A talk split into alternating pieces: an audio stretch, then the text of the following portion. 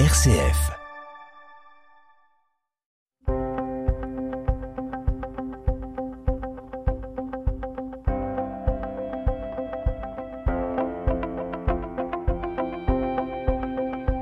RCF Isère, les histoires du Dauphiné, Claude Muller et Annie Franco.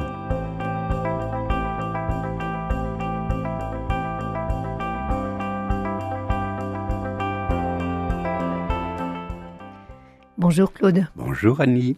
Aujourd'hui, nous allons parler d'une femme que peut-être beaucoup de Grenoblois ont connue. Cette femme s'appelle Simone Lagrange. Elle a beaucoup euh, milité pour faire connaître toutes les horreurs qui se sont passées dans les camps de déportation. Cette Simone Lagrange, vous avez eu l'occasion de la rencontrer à plusieurs reprises. Oh oui, de très très nombreuses fois. Combien de fois elle est venue me voir, ah, c'est bien ce que vous avez fait, mais il y a une autre personne là, vous devriez la, la, rencontrer. Elle veut jamais parler, mais si vous venez de ma part, euh, pas de problème. Euh. Alors, elle venait souvent me voir, je sais pas, je l'ai vu des, j'allais dire des cinquantaines de fois, mais j'ai bien vu, bien vu cent fois. Il se passait pas une année sans que la rencontre trois, quatre, cinq fois. Hein. Alors, nous allons découvrir euh, cette femme qui a vécu des choses absolument épouvantables. D'ailleurs, je les oreilles sensibles peut-être euh, ne doivent pas écouter cette émission qui m'a bouleversée lorsque j'ai compris de quoi vous alliez parler.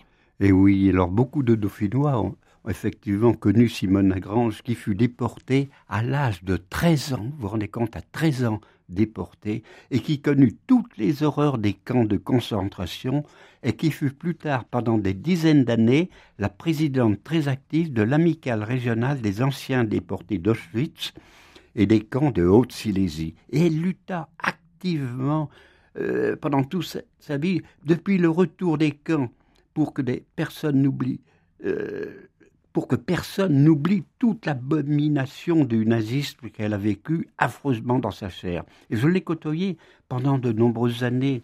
La mémoire ne vaut pas que pour le souvenir, me dit-elle un jour. Elle vaut aussi pour le devenir. Et c'est la pensée qui l'habitait toujours quand partout elle apportait son témoignage bouleversant dans les écoles, dans les réunions, dans les manifestations du souvenir, parlant au nom de tous ceux qui ont survécu à l'horreur et surtout au nom des innombrables innocents qui n'ont pas pu revenir ignoblement éliminés dans cet enfer que personne n'aurait pu imaginer. Alors vous dites qu'elle a été déportée à l'âge de 13 ans. Euh, pourquoi est-elle été déportée? Eh bien, elle a été déportée, elle a été arrêtée par les nazis avec ses parents sur dénonciation, car la famille travaillait pour la résistance. Et cette arrestation eut lieu le jour même du débarquement des troupes alliées sur les côtes normandes, le 6 juin 1944, le jour où tous les cœurs se gonflaient d'espoir eh bien, elle a été arrêtée, ses parents aussi. Et sa mère, qui avait été internée dans le même camp qu'elle, fut conduite à la chambre à gaz pour y être exterminée le 23 août 44, le jour où Paris se libérait. Et à quelques heures de la libération de Grenoble, vous vous rendez compte. Et peu après, euh, Simone euh, fut emmenée à son tour pour être éliminée le jour même de ses 14 ans mais elle échappa de justesse à la solution finale des nazis. Elle n'a jamais compris pourquoi elle a été oubliée. heureusement qu'il y a de temps en temps des choses positives. Alors effectivement, quand ça s'est passé au moment de la libération, c'est particulièrement difficile. Et elle en a connu des horreurs, oh la grange dans les camps. C'est épouvantable. Et elle m'en a raconté.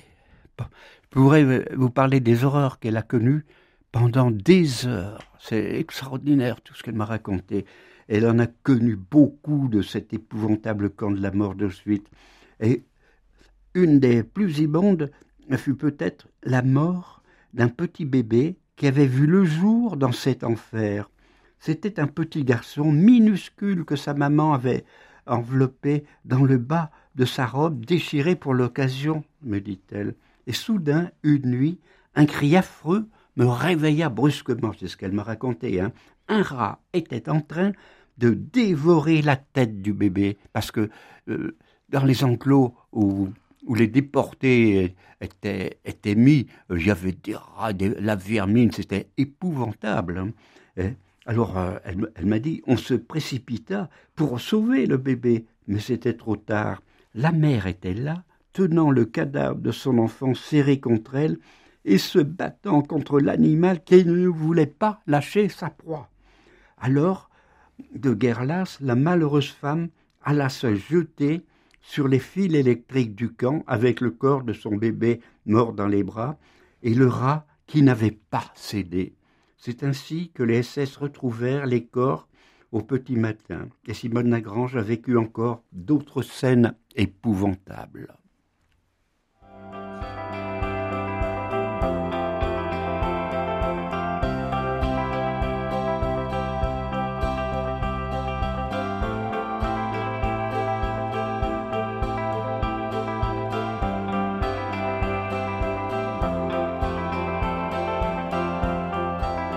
RCF Isère, les histoires du Dauphiné, Claude Muller et Annie Franco.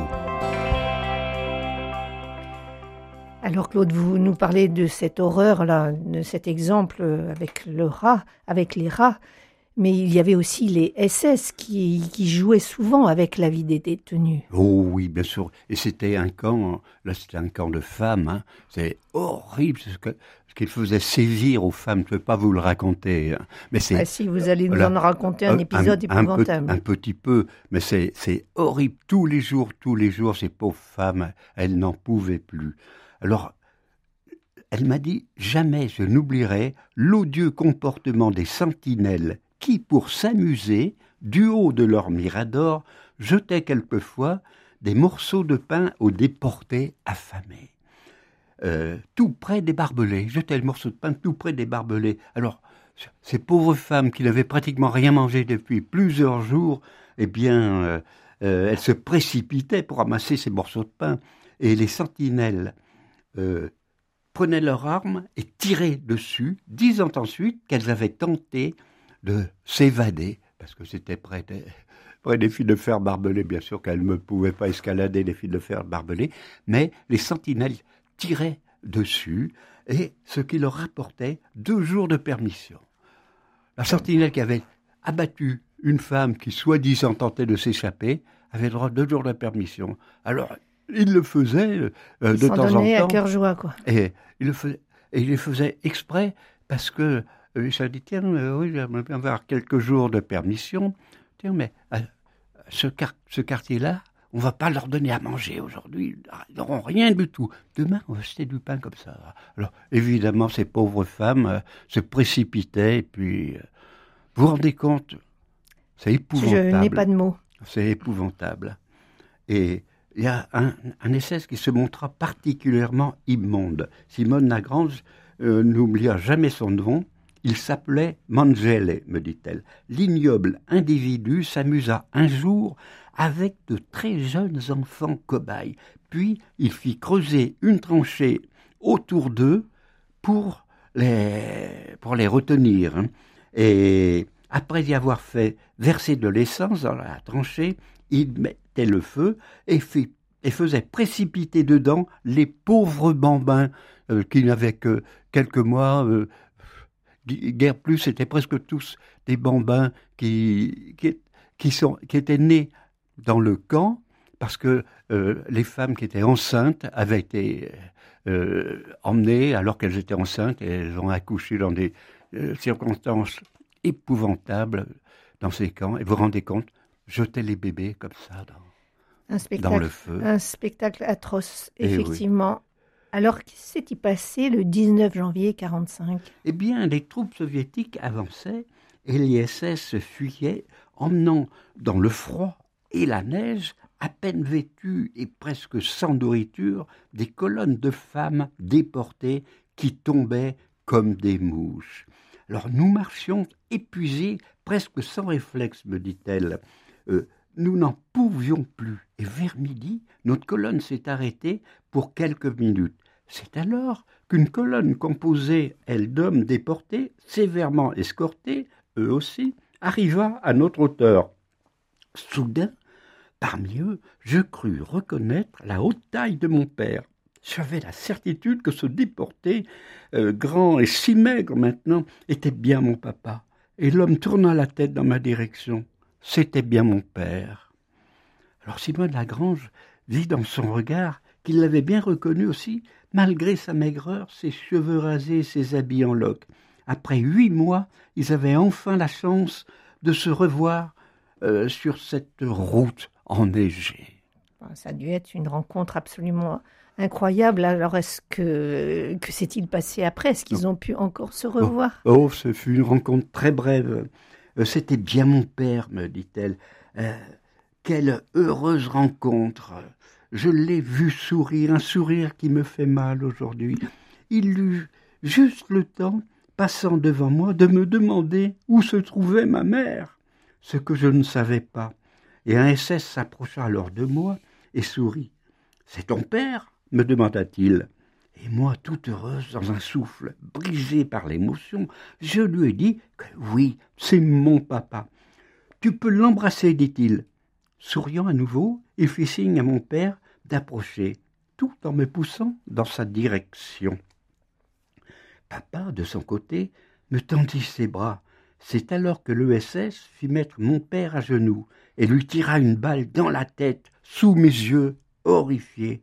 Alors que la guerre était en train de se terminer, mon père fut ainsi foudroyé devant moi par un monstre. Vous vous rendez compte ce qu'elle a connu, cette pauvre Simone Lagrange? Comment a-t-elle pu se remettre de tout ça? En tout cas, ce que j'entends, c'est que du coup, elle ne s'est pas arrêtée de parler à la suite de tout ce qu'elle a, ah oui, tout ce elle, a vu. Elle s'est dit, il faut absolument raconter tout ça, émouvoir les gens. Il faut pour que ça ne recommence plus nulle part dans le monde. C'est épouvantable. Et elle avait tellement de choses à raconter, Simone Lagrange, qu'elle écrivit un livre intitulé Coupable d'être née, adolescente à Auschwitz. Je vous rappelle, elle avait 13 ans. Vous vous rendez compte 13 ans. Euh, c'est paru aux éditions de l'Armatan et préfacé par Éric Viesel, prix Nobel de la paix.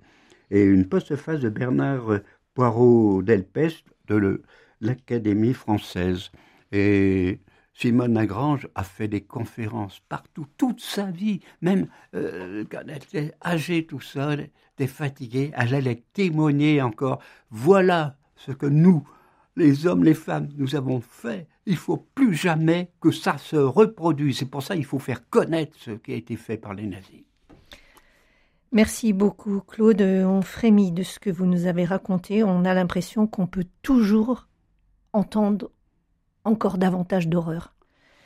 La semaine prochaine, ce sera un peu plus positif. Nous parlerons de Georges Vivier, qui lui n'a pas perdu l'espoir. Ah hmm? oui. Merci Claude. Au revoir. Au revoir. Ami, entends-tu le vol noir des corbeaux sur les plaines? Ami, entends-tu les cris sourds du pays qu'on enchaîne? Oui, partisans, ouvriers et paysans, à vos armes. Demain, l'ennemi connaîtra le prix du sang et des larmes. C'est nous qui brisons les barreaux des prisons pour nos frères. La haine à nos trousses, c'est la faim qui nous pousse la misère. Il y a des pays où les gens au creux du lit font des rêves. Ici, nous vois-tu, on marche et non tue, on crève. Ici, chacun sait ce qu'il veut, ce qu'il fait quand il passe. Ami, si tu tombes, un ami sort de l'ombre à ta place. Demain du sang noir séchera au grand soleil sur les routes. Sifflez, compagnons, dans la nuit, la liberté vous écoute.